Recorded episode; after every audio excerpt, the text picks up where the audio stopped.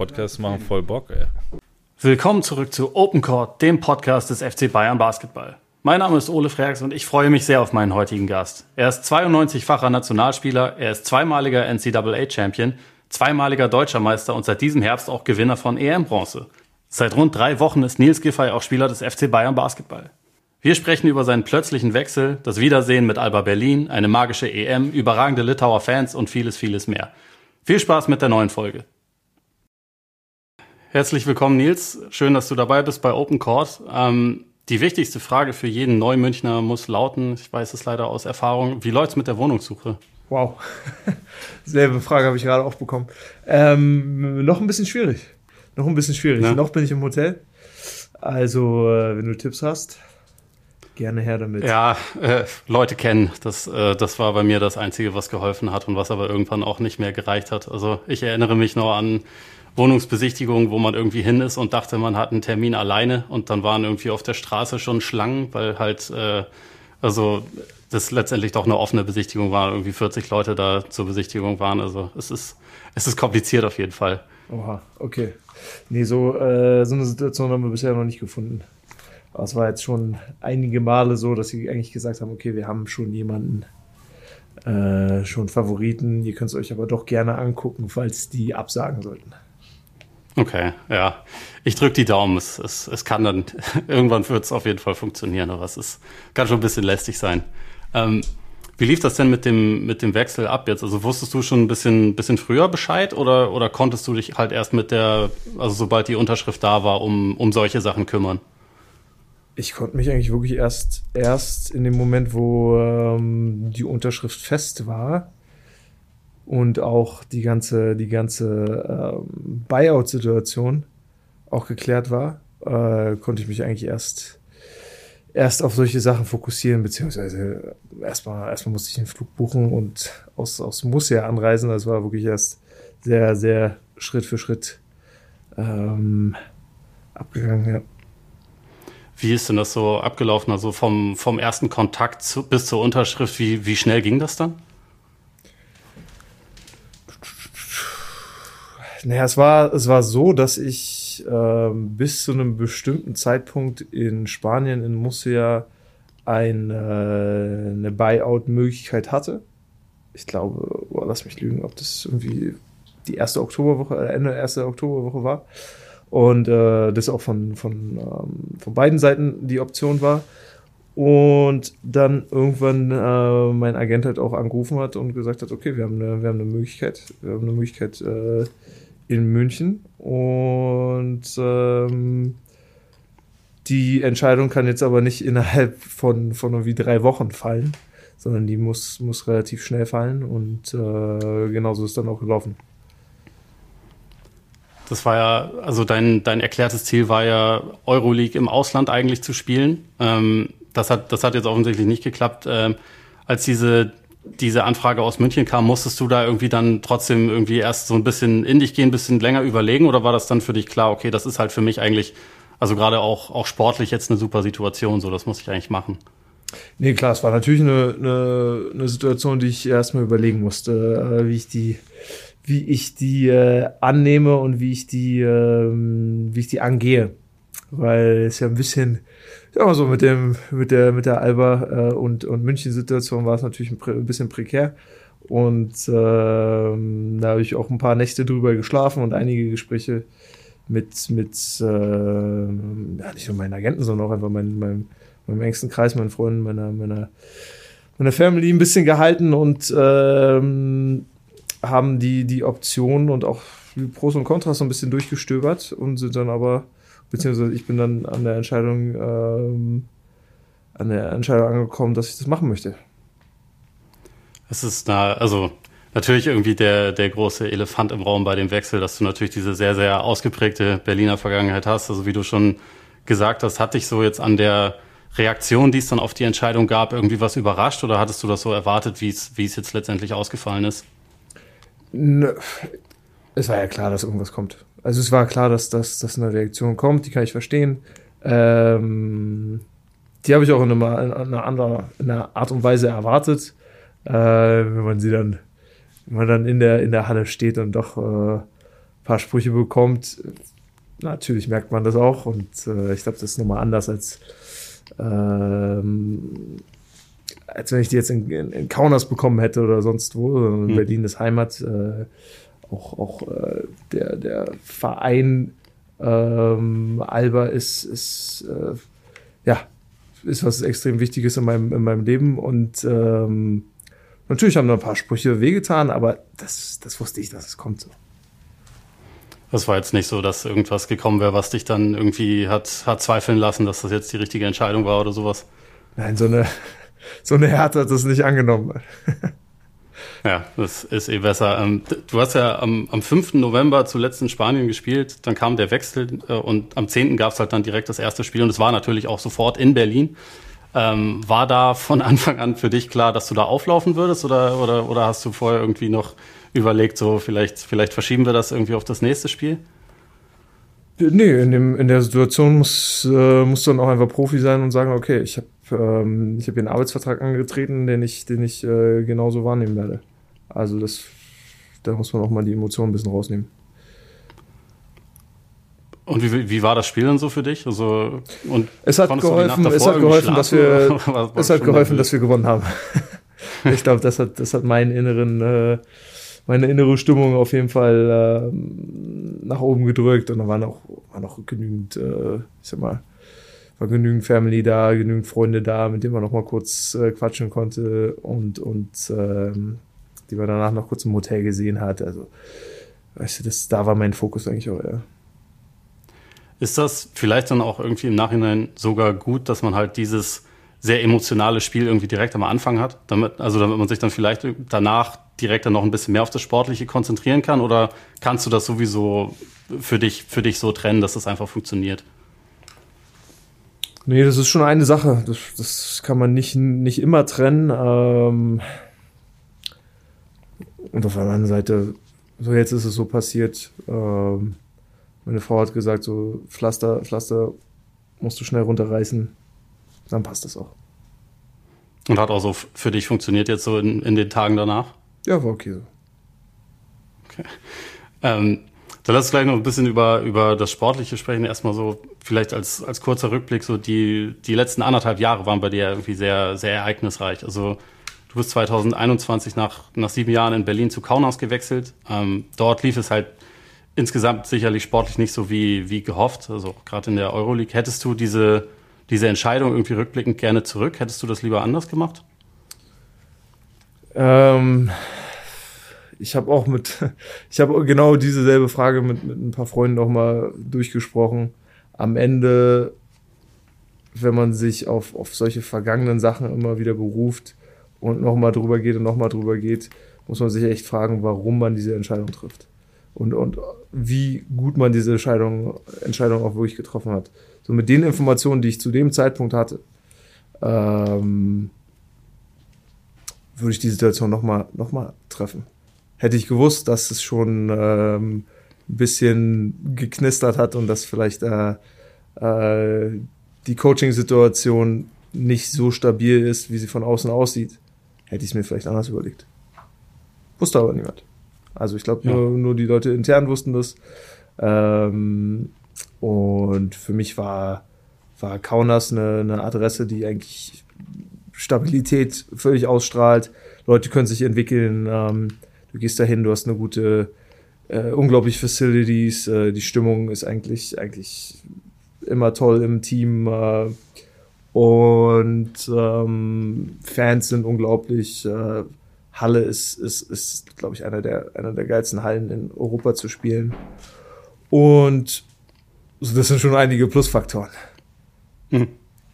Ich glaube, wenige hatten damit gerechnet, dass es so eine, so eine äh, unerfüllte Saison bleibt, äh, wird.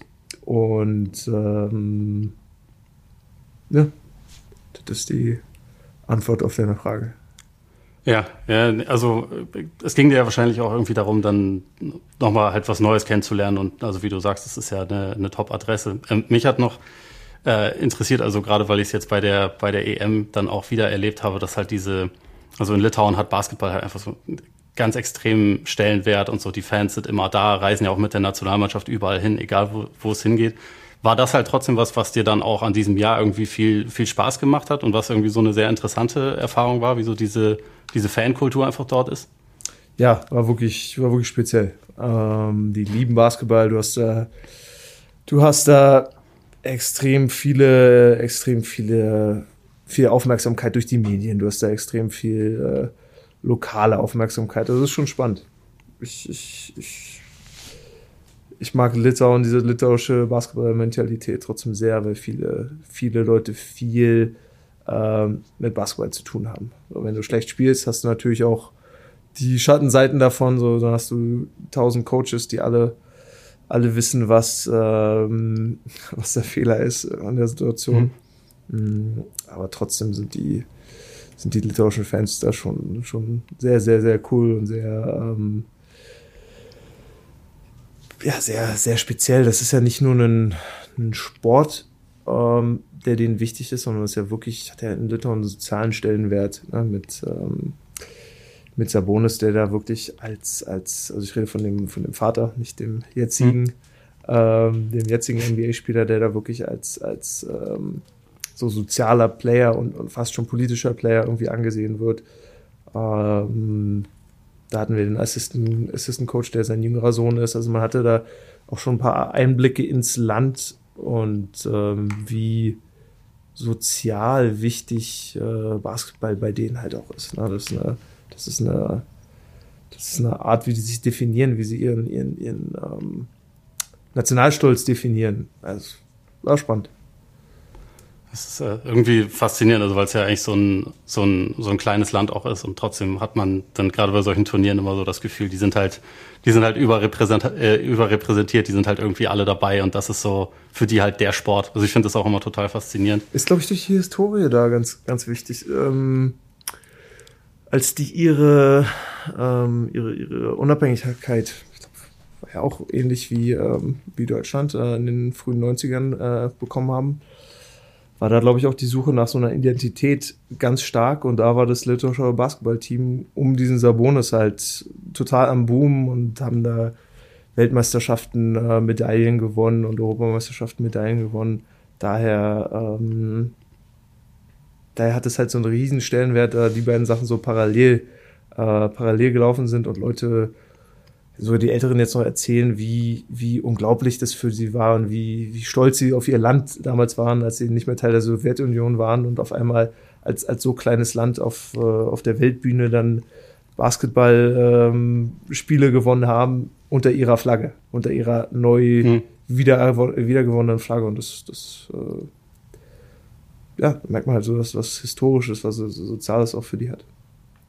Ja, auf den, auf den Rängen findet man jetzt dann auch irgendwie äh, immer noch sehr, sehr viele Leute, die halt das gleiche T-Shirt wie bei der Olympia äh, 1992 einfach immer noch anhaben und das immer noch wahrscheinlich sehr gut pflegen und in der Zwischenzeit auch äh, immer wieder rausgeholt haben. Also ist, ist schon echt cool. Du meinst dieses, ähm, ähm, wie nennt man das?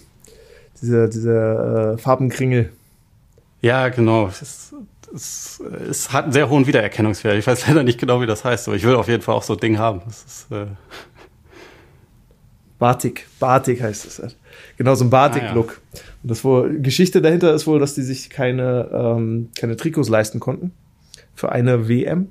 Ähm, und dann hat eine amerikanische, amerikanische Band die äh, Trikots gesponsert. Hat die aber, oh, wie heißen die? The, the, the Dead. The, the, the Grateful Dead? Zufällig? Lass mich lügen, ist so eine, so eine Rockband, glaube ich. Okay. The Grateful Dead. Ja, genau, genau, genau. Ja, ja, diese psychedelische. Ja, doch, das passt ja auch voll. Ja. Okay, krass, das wusste ich auch nicht. Und deshalb waren diese T-Shirts, die wahrscheinlich auch danach gedruckt wurden, auch immer noch so, so ein Batik-Druck mit, ähm, ja, mit so, nicht mit toten Köpfen, aber so mit, mit, mit Skeletten und solchen Sachen drauf. Das ist ganz witzig. Überragend. Ja. Ähm, für, für, dich hat sich das ja dann doch äh, trotzdem jetzt relativ äh, früh abgezeichnet, dass es halt in, in Kaunas nicht weitergeht. Ähm, es hat jetzt trotzdem äh, ziemlich lange gedauert, bis es erstmal diesen Wechsel nach, äh, nach Spanien gab, nach Murcia. Ähm, war das für dich schwierig, irgendwie im Sommer mit dieser, mit dieser Ungewissheit umzugehen? Und es war auch irgendwie noch äh, ziemlich andere Situation für dich, oder? Ja, es war, ähm,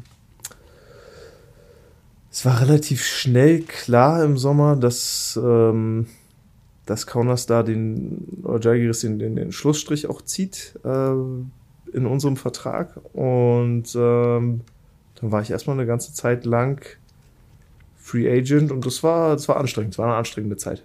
Weil wir uns halt darauf entschieden haben, okay, das wird jetzt das Jahr, also meine Agenten darauf entschieden haben, dass es jetzt das Jahr wird, wo man wirklich nochmal länger wartet, um auf eine Euroleague-Option ähm, dann auch mal zu gambeln. Und der Plan war originalerweise äh, ähm, eigentlich Ausland.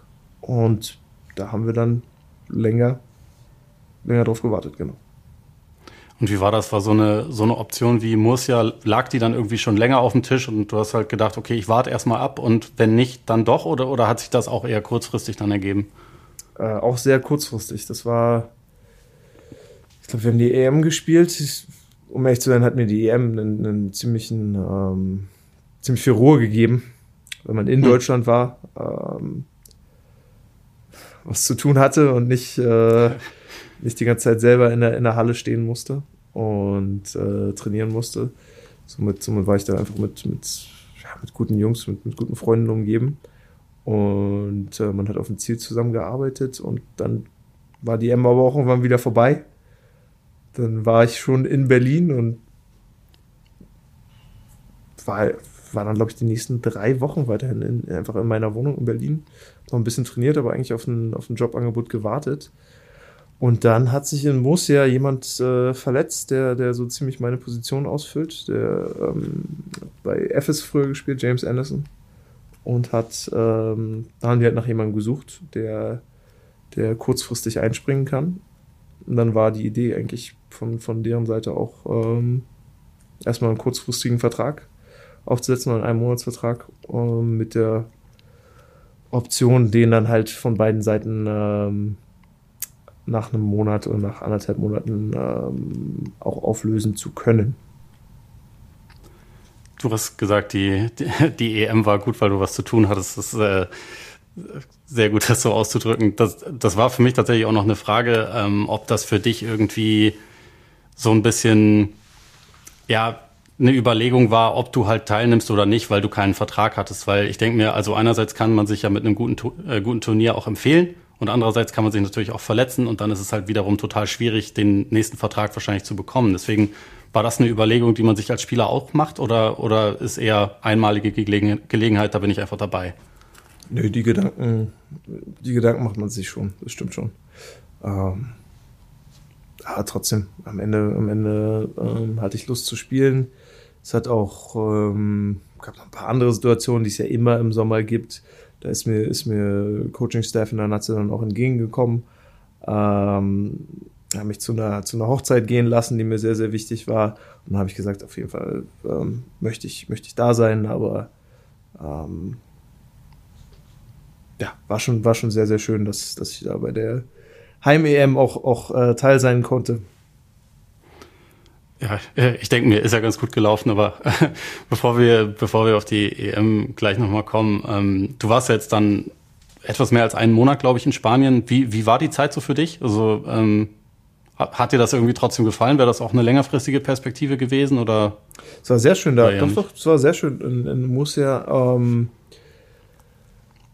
das einmal die ACB eine unglaubliche Liga ist und unglaublich spannende Liga, auch vom Spielstil völlig anders ist, ähm, war auch was ganz Neues für mich. Ich meine, ich kenne über, über Berlin und über Aito und über Israel und, und Imar schon so ein bisschen äh, diesen spanischen Stil, ähm, den, die natürlich auch in der ACB ähnlich spielen und es war ganz, ganz interessant, wie viele Teams dort eigentlich so diesen, diesen klassischen Aito-Stil spielen.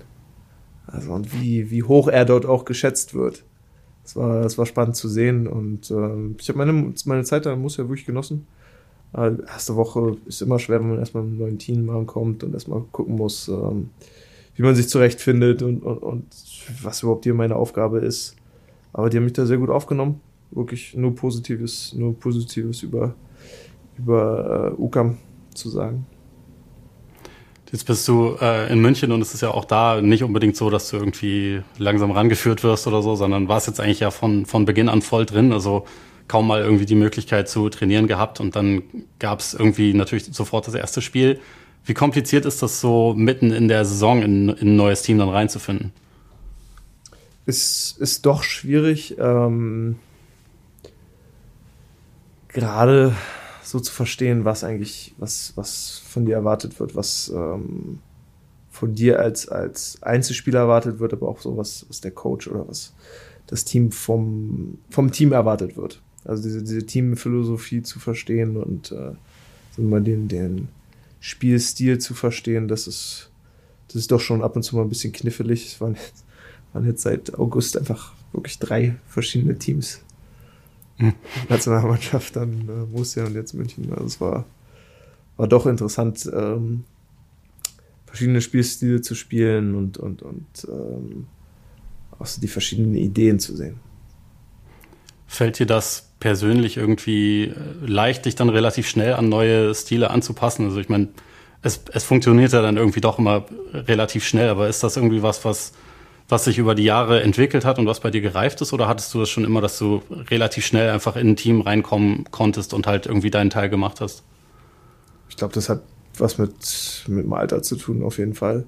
Dass man Sachen versteht, dass man Sachen schneller versteht dass man sich selber auch ein bisschen besser kennt. So, wenn du, wenn du ähm, mich jetzt unter Vertrag nimmst, dann hast du ja auch eine gewisse Idee, warum du mich genommen hast und nicht äh, den anderen Spieler oder den, den äh, ja, eine andere Position von Spielern. Also du weißt ja auch als, als Team dann oder als wer auch immer das dann in der Situation ist, als, als GM oder als Sportdirektor oder Coach, was du bekommst. Deshalb ähm, glaube, es ist immer so eine Mischung. Man muss, man muss schon das spielen, was man, ähm, was man kann, was man, äh, wo seine Stärken auch sind und dann also sich einfach ein bisschen, ein bisschen äh, anpassen ins Gesamtgefüge. Und das Beste ist einfach, wenn man, wenn man dabei einfach ein guter Teammate ist und ähm, da macht es, ja, dann macht das Teamgefüge es auch einfacher für dich, irgendwie mal durch ein paar Fehler, Fehler durchzukommen einfach eine gute Zeit hat und, und diese, diese Connection mit den, mit den Mitspielern aufbaut, dann läuft das eigentlich schon alles. Wie detailliert sind dann jetzt so die, die Anweisungen, die du von, von Coach Trinkieri bekommst, also vor einem, vor einem Spiel? Weil, also in der kurzen Zeit lernt man jetzt kein, kein 500-seitiges Playbook auswendig oder so, sondern, es, also so funktioniert das ja noch nicht. Aber wie detailliert gibt er dir denn jetzt was mit vor Spielen? da hilft es schon, dass er ähm, Spiele auch stärker vorbereitet und ähm, ja, nicht nur mit, mit gewissen Plays, sondern mit gewissen Ideen an Spiele, an, an jedes einzelne Spiel oder an ganz bestimmte Spiele herangeht. Ähm, dadurch musste ich jetzt nicht 40 Plays und 40 äh, Last Second Inbound Plays lernen. Das, das wäre schwierig gewesen, ja. Ja. Ähm, er hat erzählt jetzt, dass er schon, schon 2014 dich eigentlich nach Bamberg holen wollte. Ähm, hat das jetzt irgendwie für dich auch eine, eine Rolle gespielt und gab es über die, über die Jahre auch mal Kontakt zwischen euch, also äh, zwischen dir und Coach Trinkieri? Hm, die Geschichte stimmt, ja. äh, das, da hatte ich. Ähm, Hat er nicht einfach erfunden? Nein, nein, nein, Quatsch. Das war, das, das, das stimmt so. Genau, da war ähm, in Bamberg, glaube ich, dieser, dieser Umschwung von ähm, Wer war denn der Coach vorher? Vor Trinkieri. Ist das noch, ist das schon Fleming? Ja, natürlich Fleming, ja, äh, genau. Ja, es ja. ging von, von, von Fleming zu Trinkieri und ähm, in der Situation hatte ich, ich mich dann auch, äh, auch für Berlin entschieden, auch für Euroleague entschieden zu dem Zeitpunkt, weil Berlin in der Euroleague, in der Euroleague stand. Ähm, und ähm, ja, aber die, also wir hatten jetzt dazwischen drin nicht, nicht großen, nicht großartigen Kontakt. Weil wir auch, glaube ich, da nicht großartigen Kontakt ähm, hatten, außer ein, zwei Gespräche. Und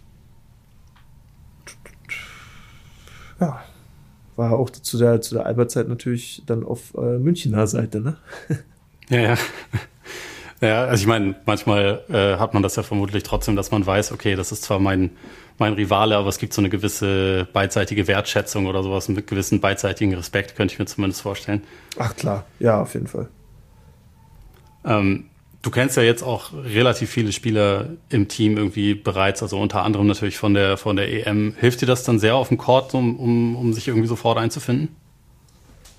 Ich glaube, das, das hilft dabei, was ich eben gerade schon angesprochen habe, einfach ein guter Teammate zu sein und auch schon ein bisschen zu verstehen, wie die Rollen sind und, ähm, und ja, mit so kleineren Gesprächen mal ein paar Sachen zu verstehen, dass man da einfach relativ schnell anknüpfen kann. Weißt du, dass man nicht, nicht erst, äh, dass man direkt in so eine Comfortzone springen kann, wo ich, wo ich äh, dann halt auch die Gespräche haben kann und sage, warum machst du das? Warum machst du, warum machst du nicht das in der Situation oder was muss ich hier machen? Ähm, da helfen diese, diese Beziehungen auf jeden Fall. Und dann, dass man halt schon ein paar Leute hat, mit denen man auch off the court ähm, direkt mal abends was essen gehen kann oder auf ein Käffchen geht. Ich musste da so ein bisschen an, äh, die EM zurückdenken, weil das dort, also in der Vorbereitung ja oft hieß, okay, das ist, äh, es ist nicht so leicht, irgendwie selten oder fast nie war mal irgendwie der ganze Kader gleichzeitig gesund und stand zur Verfügung. Also es war halt, es war halt irgendwie relativ schwierig, da mal irgendwie was, was einzustudieren und trotzdem lief es ja irgendwie von, von Beginn an sehr, sehr gut. Also unter anderem war da ja auch in den, in den ersten Spielen sehr ein Thema, dass es so diesen, in Anführungszeichen, Berliner Block gab, halt mit Spielern, die sich aus dem Verein schon irgendwie sehr gut kennen. Ähm, sind diese Situationen jetzt für dich so ein bisschen vergleichbar? Es ist schwierig, das zu vergleichen, weil du ähm, ja, in, der, in, der, in diesem Nazi-Sommer so ein kurzes Fenster hast. Und in der Nationalmannschaft hilft es auf jeden Fall, dass wir uns alle länger kennen, zusammengespielt haben. Ähm, genauso wie, dass wir auch einfach jetzt gute, gute Beziehungen haben. Weißt du, da ist niemand, ähm, niemand, den, den, den, den gar keiner kennt, der jetzt auf einmal aus, aus nirgendwo irgendwie einen, einen deutschen Pass bekommen hat. So, viele Leute kennen Nick schon. Ähm, der hat da ganz einfach reingepasst. Ähm, und, und der Rest der Nation, so, ich weiß nicht, mit wem ich, mit wem von den Jungs ich, ich als erstes gespielt habe. Vielleicht sogar mit, mit Daniel und ich weiß nicht, ob Dennis bei der U18 damals dabei war. Aber so, es geht ja schon in, in, geht ja schon irgendwie so 15 Jahre zurück, dass man sich kennt. Ja. Ähm, wenn wir schon, schon bei der EM sind, ist das mittlerweile verarbeitet oder angekommen, was ihr da, was ihr da geschafft habt in diesem, in, in diesem Turnier? Mm, für mich war es ein bisschen schwierig, das einzuordnen, weil man halt direkt in, in, ins nächste Thema gesprungen ist. So auf, an einem Tag warst du noch, äh, hast du dich noch irgendwie mit einer, mit einer, mit einer Medaille gefeiert oder hast noch äh, gegen, gegen Antetokounmpo gespielt und warst auf, auf so einem riesigen High, bist auf so einer riesigen Highwelle geritten und äh, gefühlt vier Tage später sitzt man, oder saß ich dann zu Hause in Berlin mit meiner Frau und meinem Hund in einer, in einer Einzimmerwohnung. Und äh, wir haben uns angeguckt und sagen, okay, ja, back to reality, jetzt müssen wir erstmal wieder warten, bis irgendwie der nächste, bis, bis, äh, bis der nächste Job kommt, sagen wir es mal so. Und ähm, war ein relativ schneller Umschwung für mich auch. Also es war, war, waren riesige Emotionen, es war so höchst emotional zu dem Zeitpunkt. Aber danach war es auch relativ schnell wieder so das nächste Thema. Und ich kann mir vorstellen, dass für die Jungs, die, die direkt im Verein ran mussten, sogar noch extremer war. Ja, das, das ist krass, dass du das sagst, weil, also, es macht Sinn. Also, so, so eng gestaffelt, wie das dann teilweise ist, äh, hat man ja echt nicht so viel Zeit, um zu sagen, so, ich bin, ich habe hier was, was richtig Besonderes geschafft, so, wir haben zusammen was richtig Besonderes geschafft, sondern es ist halt irgendwie sofort das nächste. Also, denkt man gar nicht so dran, aber, also, macht natürlich voll Sinn. Ähm, sind so diese, diese Wochen, während das Turnier läuft, sind die dann, also kann man das in der Zeit schaffen, dass halt diese ganzen anderen Überlegungen komplett weg sind und die kommen dann auf einmal wieder oder, oder schwingt das trotzdem noch so ein bisschen mit irgendwie währenddessen? Nee, wir haben uns schon probiert, eigentlich so bestmöglich einfach abzuschirmen. Ich meine, ich wusste so oder so, dass ich bis zum Ende der, äh, der EM oder bis zu dem Ende, dem Ende unserer EM ähm, da sein werde und, und dass das erstmal das, das Thema ist. Ähm, habe darüber auch mit meinen Agenten gesprochen, so dass ich eigentlich keine Informationen von außen, dass es jetzt nicht relevant ist, außer, außer da gibt's eine, eine, eine direkte Entscheidung, die getroffen werden muss. Von daher hat man sich da schon eigentlich ein bisschen eingehüllt und hat auch probiert, einfach die Zeit mit, mit dem Team zu verbringen und das, das wirklich auch zu genießen. Es war ja, war ja echt eine spezielle Situation, also weil, weil du auch nicht der, der Einzige ohne Vertrag warst zu dem Zeitpunkt. Ne? Also Joe Vogtmann hat, glaube ich, während der K.O.-Phase dann in Mailand unterschrieben und äh, bei Dennis Schröder, ich weiß gar nicht, war es vor dem Halbfinale oder war es, war es nach, nach dem Halbfinale? Es war auf jeden Fall auch erst ganz spät im Turnier. Ne? Ja, genau. Das stimmt. Es gab einige, einige Leute, die ähm, auf jeden Fall auch noch mit ihren privaten Situationen da ein bisschen zu kämpfen hatten oder, oder die zumindest noch in äh, in Motion waren. Aber wir haben es, glaube ich, alle ganz gut hinbekommen, uns, uns auf den Punkt zu, äh, zu fokussieren und, und einfach da auch beim Team zu bleiben. Ja, es war, ich meine, es, man konnte es ja natürlich nur von außen sehen, aber es wirkte auf jeden Fall so, als gäbe es halt irgendwie echt einen sehr, sehr, sehr krassen Fokus, sehr krassen Team Spirit. Ähm, das war jetzt insgesamt für dich, glaube ich, das, das fünfte große Turnier schon, bei dem du dabei warst. Ähm, was war diesmal anders. Also warum es diesmal halt gereicht hat, dass es halt wirklich ähm, richtig weit ging und dass man am Ende sogar dachte, so wenn es ein paar Mal ein bisschen anders fällt, dann hätte es sogar vielleicht sogar noch mehr gehen können. Also mhm. was war die Entwicklung, die letztendlich dazu geführt hat, dass es bei diesem Turnier ähm, so erfolgreich gelaufen ist? Gute Frage. Hört sich jetzt so, ähm,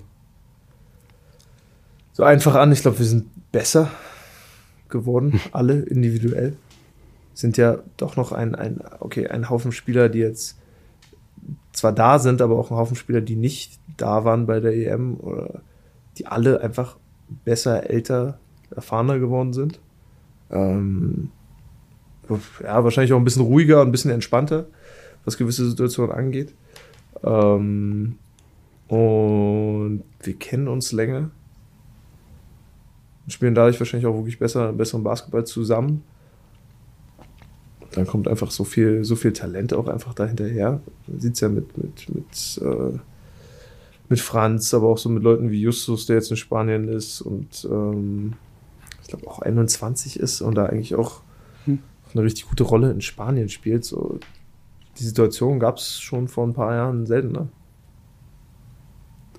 Wie war das für dich so zu sehen, wie ähm, Franz Wagner halt bei seinem ersten großen Turnier irgendwie direkt so eine so eine krasse Rolle gespielt hat, so eine krasse Verantwortung auch übernommen hat.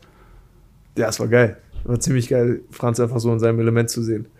Das ist, äh, das ist ein krasser Typ, ja. ja, Dennis Schröder sagt ja immer über ihn, wenn er halt so weitermacht, wird das ein ganz großer. Ich, ich nehme an, die, die äh, Einschätzung teilst du wahrscheinlich auch, was ihn angeht. Ja, auf jeden Fall, weil er einfach auch, wenn man so um ihn, um ihn herum ist, ist, ist einfach so ein angenehmer Typ so angenehm und äh, arbeitet einfach konstant. Also wirklich, es war beeindruckend, ihn zu sehen, wie er so in seinem Modus ist. Äh, Orlando hat natürlich Leute mitgeschickt, die sich um ihn und Moritz äh, ein bisschen kümmern. Äh, aber das heißt nicht, dass, dass die ihn da nur pushen, sondern dass er die Leute teilweise auch so ein bisschen, so ein bisschen zieht und sagt so, ey, lass mal hier nochmal heute, morgen nochmal Krafttrainingseinheit reinkriegen und war schon, war schon beeindruckend zu sehen. Auch wie das Ganze, wahrscheinlich auch wie das auf einem NBA-Level dann läuft. Dass du dich nie gefühlt bei einer Aktion oder bei einem Spiel oder an einem Tag einfach kaputt machst, weil das die einfach konstant arbeiten.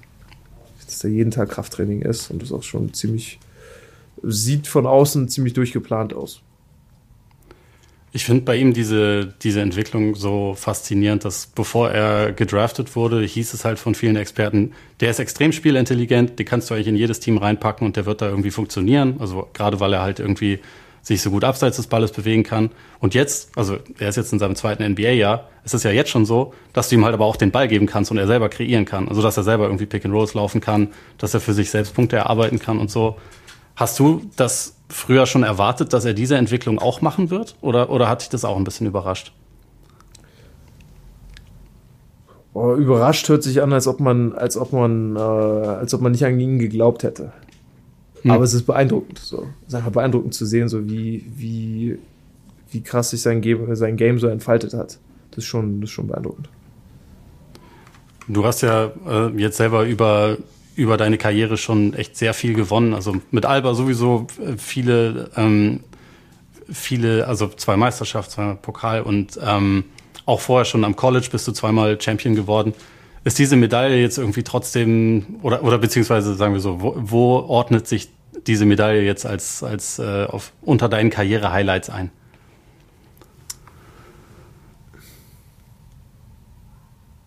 Es ist einfach schön, dass ich glaube, man auf jedem Level was gewonnen hat. Sonst wäre, wäre für mich noch dieses, dieses, ähm, dieses Level Nationalmannschaft wäre dann ja, ohne, ohne einen Titel irgendwie ausgegangen. Ich glaube nicht, dass ich noch, noch fünf, sechs, sieben Jahre Nationalmannschaft spielen kann. Ähm, hm. Von daher von daher war es wirklich schön, dass eine schöne Story auch so im Gesamten, dass das in Berlin passiert ist, dass, dass man Family, Freunde da hatte und ähm, auch so diesem ganzen Nationalmannschaftsthema äh, nochmal so eine Medaille mit so einer Medaille ähm, das Ganze auch irgendwie abrundet. Bedeutet jetzt nicht, dass ich keinen kein Bock mehr auf Nationalmannschaft habe, sondern dass man einfach sagt so, wow, okay, wir haben da, wir haben da schon was geschafft, obwohl man auch immer noch sieht, so wir haben jetzt im Sommer ein, ein Turnier, wo man auch wieder angreifen kann. Ja, es geht, es geht ja immer relativ schnell weiter. Ähm, wo verwahrst du sie denn momentan, wenn du äh, jetzt gerade selber noch im Hotel bist und äh, auf Wohnungssuche bist? Die ist bei meiner, bei meiner Familie. Sehr gut. In Berlin. Ähm, das Publikum war jetzt im Vergleich zu zu anderen Fieberturnieren, die man schon gesehen hat, irgendwie sehr speziell. Also gerade in Köln war ja wirklich von Anfang an unheimlich viel los, selbst bei Spielen jetzt ohne deutsche Beteiligung. Ähm, in Berlin wurde es dann auch, also gerade bei den deutschen Spielen war es ja wirklich auch eine, eine sehr, sehr äh, tolle Atmosphäre. Hat dich das auch so in deiner Heimatstadt irgendwie noch besonders, besonders gefreut, dass man halt irgendwie äh, zeigen konnte, so okay, hier, hier entsteht halt wirklich eine gewisse Basketballbegeisterung? Ja, total. Also die erste, die Vorrunde war unglaublich. Ich wusste nicht, dass Köln so, so Basketball begeistert ist und die Stimmung in, in, äh, in Köln oder auch beim, beim Griechenland-Spiel war, war schon, war schon ab der, was, was man in Deutschland erlebt und war schön, dass man auch, also wir haben alle über eine Heim-EM gesprochen und okay, wir können was erreichen und so weiter und so fort. Aber es war auch schön, dass, dass äh, so das Ganze drumherum gestimmt hat. Das ist, nochmal was anderes, wenn du was gewinnst und, und das Gefühl, okay, irgendwie hat uns hier niemand begleitet dabei.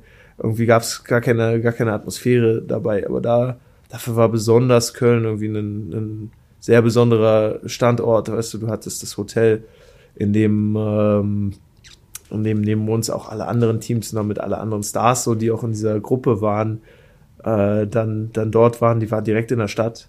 Ja, wirklich fünf Minuten vom Dom bist, bist ein bisschen schneller gegangen, bist da an, äh, an, äh, an den Fans vorbei, an anderen Fans. Du hast so ein paar, es war alles sehr, sehr, sehr zentral. Das fand ich sehr extrem cool in Köln. Ähm, in Berlin, natürlich größere Stadt, war es ein bisschen dann, zer, wie soll ich sagen, so ein bisschen zerrissen. Also man hat die Fans ein bisschen weniger, mhm. weniger wahrgenommen. Ähm, und trotzdem war die, war die Stimmung da sehr schön in, in Köln gab es da dann irgendwie zwischen den, zwischen den Teams aber irgendwie in, in, der Zeit da im Hotel irgendwie größeren Austausch oder war das schon eher, das sind unsere Rivalen, die, die kriegen jetzt irgendwie einen Spruch und sonst eher nichts? Ach, ist doch immer so, wenn man, wenn man die Leute kennt, wenn man mit alte Mitspieler trifft, so ist doch, ist doch immer cool eigentlich. Ich, ich finde es persönlich irgendwie schade, dass es nach so einem Turnier, wo ja auch dann irgendwie so eine Euphorie entsteht, dann eigentlich ein Jahr dauert, bis das Team auch nur in einer ansatzweise ähnlichen Besetzung wieder zusammenkommen kann wegen den Ansetzungen. Ähm, wie ist das für euch als Spieler? Also ich meine, sportlich, ihr, ihr habt ja sehr schnell zusammengefunden. Das war ja da jetzt irgendwie nicht so das Problem, aber würdest du dir trotzdem wünschen, dass es irgendwie ein bisschen anderes System gäbe? Also gerade so hinsichtlich der, der Möglichkeit auch irgendwie nachhaltig was zu schaffen? Ja, dieses schwierige Frage, weil dieses ganze, ganze Fenstersystem ja eigentlich eine, eine, eine extreme Katastrophe ist. Ähm, du hast ja du hast ja immer wieder andere, andere Konstellationen, die da irgendwie mitspielen. Du hast dann dieses, dieses Thema Euroleague, Champions League, NBA. Es sind ja so viele, so viele, so viele Inkonstanten, die dabei sind. Deshalb kannst du da schwierig sagen, irgendwie, okay, wir bauen jetzt über die nächsten Jahre was auf. So, wer weiß, wer, wer weiß, wer jetzt irgendwie bei der WM da ist. Deshalb ist es auch schwierig zu sagen, okay, klar ist, ist die Hoffnung da, dass wir bei der WM angreifen, aber man weiß auch wieder nicht, wer da ist. Wer hat in der NBA einen, einen Contract hier zum Beispiel? Das sind ja auch immer so Fragen. Ähm, ist schwierig. Es ist schon sehr, sehr schwierig und ähm, das kriegen die anscheinend nicht so richtig hin. Ja, es ist echt schade, aber ich meine, es ist, äh, ist irgendwie gut zu hören, dass das für, für euch Spieler halt auch äh, nicht zufriedenstellend ist, weil ich denke mir halt auch so, also gerade jetzt, das wäre ja irgendwie so ein, so ein Zeitpunkt, wo man denken könnte, man könnte diesen Schwung vielleicht auch irgendwie mitnehmen. Aber so auf die Art und Weise ist es natürlich, ist es natürlich echt schwierig. Ja, ähm, absolut. Es ist auch schwierig für uns Spieler irgendwie zu, ähm, zu sehen, wann, wann man überhaupt irgendwie sich da für die Nationalmannschaft bereitstellen kann. Jetzt war bei mir die Frage, soll ich dieses Fenster spielen, das gerade stattgefunden hat gegen Slowenien und äh, Finnland? Weil eigentlich war ich in der, in der Champions League, dann kam es auf einmal auf, okay, vielleicht doch Euroleague äh, mit München ist auch für die, für die, für die Verbände eigentlich eine Katastrophe. Wie ja. sollen die, also, das war jetzt auch, auch wieder Hektik. Man muss mit, mit, äh, mit Coach sprechen, äh, mit, mit, mit Coach Gerdy, äh, Gordy, Herbert, äh, okay, der dann auch fragt, ja, möchtest du spielen oder nicht? Und man sagt, ja, in, in welcher Konstellation? Ja, ich habe eigentlich schon Lust zu spielen und, und Deutschland zu repräsentieren. Ähm, ich weiß aber selbst noch nicht mal, in welcher, in welcher Konstellation ich zum Verein stehe und so weiter und so fort. Also wenn das mal wenigstens geklärt wäre, dass man sagen kann, okay, egal wo, in welcher Liga ich jetzt spiele, kann ich zur Nazio gehen. Das wäre, das hört sich doch eigentlich nach einer Situation an, die, die regelbar sein sollte. Ja, ja, eigentlich schon. Ähm, aber lass uns noch mal kurz so auf die, die Atmosphäre kommen, weil, also ich musste daran denken, dass du ja damals ähm, in Yukon gespielt hast, dass du halt auch äh, NCAA Tournament wirklich bis zum, bis zum Ende gespielt hast, zweimal gewonnen hast und daher, also das ist ja in den USA eigentlich das, wo man halt die krasse, die krasse Atmosphäre bekommt. War das jetzt irgendwie zu, zu vergleichen, ähm, wie das, wie das äh, während der EM war, zur, zur damaligen Atmosphäre oder ist das nochmal eine andere Hausnummer? Ja, was auf jeden Fall ähnlich ist, ist so dieser, dieser, dieser K.O.-Modus, ne? Dass du merkst, okay, wow, wir haben jetzt ein Spiel, dieser Fokus ist extrem hoch im Team. Ähm, du kannst dir, du kannst dir da eigentlich keine, kein, keine Slippage so erlauben, du kannst kein Wegrutschen erlauben, sondern musst da wirklich auf dem Punkt, ähm, auf dem Punkt liefern. Und auch wie die, wie die Fans natürlich dann irgendwie von, von Moment zu Moment mitfiebern und man merkt, okay, wir können hier, wir haben hier eine, eine, eine wirkliche Chance auf eine Medaille. Ähm, das war schon sehr cool. Ist dieser K.O.-Modus eigentlich also macht das in irgendeiner Form, also macht das mehr Spaß, als ähm, über eine ganze Serie zu gehen, oder ist es einfach was vollkommen anderes und man sollte es nicht vergleichen? Brauchen wir nicht vergleichen, glaube ich, weil es, es hat seinen, so dieser Turniercharakter ist einfach spannend. Und das ist schon, ist schon cooler. Ja, es ist halt, also gerade, es gibt halt mehr Upsets dadurch, ne? Also durch die, durch die Serien hast du halt häufiger, dass das, dass das stärkere Team sich dann auch wirklich durchsetzt, auch wenn es wahrscheinlich auch nicht jedes Mal passiert, aber so dieses, dieses Upset-Potenzial finde ich schon auch immer sehr, sehr, sehr, sehr aufregend irgendwie so zum Zuschauen. Ja, genau. Ist ja auch, auch beim, äh, beim NCAA-Tournament dann so, dass nicht unbedingt immer das talentierteste Team gewinnt, sondern wirklich einfach das Talent, äh, das, das Team, was so ja, on point ist, was, was ähm, einfach auch eine, eine gute Siegesserie hinbekommen kann, im, im, im Fluss bleibt und ähm, das auch vielleicht am schnellsten in diesen Spielen adaptieren kann. Hast du eigentlich noch eine, eine enge Bindung so zur, ähm, zur Uni? Ja, ich glaube, ich glaub, diese, diese ähm, Uni-Bindungen bleiben immer so ein Leben lang, gerade durch, dass ich meine Frau auch da kennengelernt habe, eigentlich im Sommer immer, immer in den USA mindestens für ein, zwei Wochen bin und dann auch öfter mal da vorbeischaue, ist man da, ist man da irgendwie schon noch dran. Ist natürlich jetzt über die Jahre ein bisschen eingeschlafen, aber ja. Das ist ja in den USA irgendwie häufig ein, eine stärkere Identifikation jetzt auch mit den College-Teams als mit, als mit äh, irgendwelchen Clubs. Also hat man so zumindest äh, das Gefühl, du warst ja damals die, die vollen vier Jahre dort. Ähm, vermisst du so das amerikanische Leben, also den, den Alltag manchmal? es gibt genügend, genügend Sachen, die ich auf jeden Fall aus den USA nicht vermisse. Äh, gerade, gerade glaube ich, die letzten paar Jahre waren da schon sehr, sehr kritisch. Ähm, aber du kannst es dort auch, ähm, kannst du auch ein sehr, sehr angenehmes Leben irgendwie aufbauen. Ähm, gerade die Beziehungen dort sind, sind ja, schon ziemlich offen und wird oft eingeladen. So dieses, dieses Soziale da ist, ist, ist eigentlich schön. Stand das bei dir eigentlich irgendwann nochmal zur, äh, zur Debatte über die letzten Jahre, ähm, ob du nochmal rübergehst, also in die NBA? Du hattest ja 2014 Summer League gespielt, danach dann nicht mehr? Nee, das, das war für mich eigentlich relativ schnell dann raus. War auch die, die Erfahrung so in der Summer League einfach nicht, äh, nicht wirklich was für dich, oder? Genau. Ich glaube, Summer League war, war, war ein Moment für mich, wo ich gesagt habe, okay, ähm, vielleicht ist, ist das Spiel jetzt für den Moment auch wirklich nichts für mich, äh, wie in der NBA gespielt wird. Oder sehr viel off the dribble und sehr viel, sehr viel Einzelaktionen. Da bin ich einfach, glaube ich, ein europäischer Spieler. Jetzt äh, bist du 31, hast bis 2025 unterschrieben in München. Ähm, Ging es jetzt auch darum, irgendwie erstmal einfach wieder ein bisschen Stabilität zu haben, nachdem, nachdem so die letzten anderthalb Jahre halt, äh, wie wir beschrieben haben, eher, eher so ein bisschen turbulent waren? Der Punkt war auf jeden Fall auf meiner, auf meiner Plus-Minus-Liste für, für Argumente, war auf jeden Fall auf der Plus-Seite, ja. Was, was stand da sonst noch so alles drauf?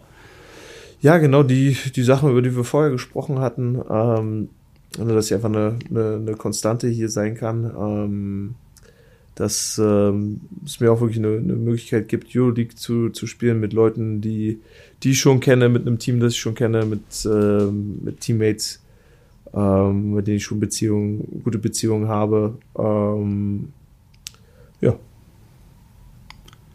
Du hast ja eben schon gesagt, dass irgendwie äh, mit der EM hast du es jetzt eigentlich geschafft, auf, auf jedem Level irgendwie was zu gewinnen. Also hast ja wirklich bisher einfach äh, auf Teamebene eine echt sehr, sehr äh, erfolgreiche Karriere hingelegt. Das ist, rundet das ja im Prinzip schon so ein bisschen ab. Welche, welche Ziele hast du jetzt noch? Ähm, boah, die Frage ist äh, also einfach auf jeden Fall spannend. Ähm, es würde mich auf jeden Fall reizen, noch in der Euroleague in die, in die Playoffs zu gehen. Das soll, soll ja wirklich, wirklich, wirklich ähm, nochmal herausfordernd sein. Das wäre das wär ein Ziel, was ich mir auf jeden Fall stecken wollen würde.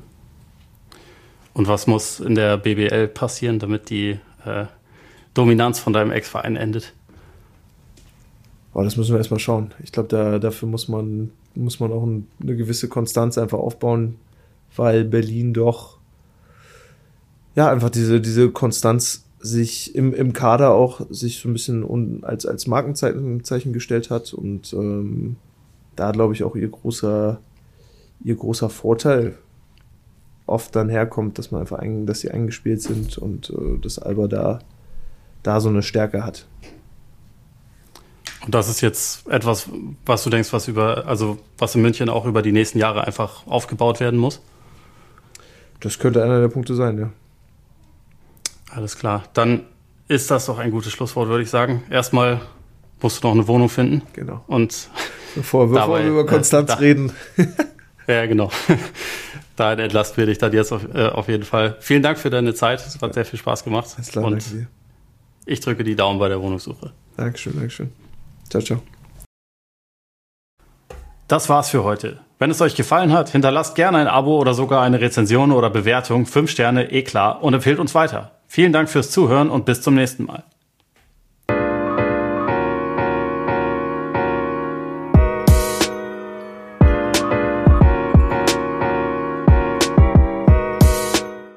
Ja, so Podcasts machen voll Bock, ey.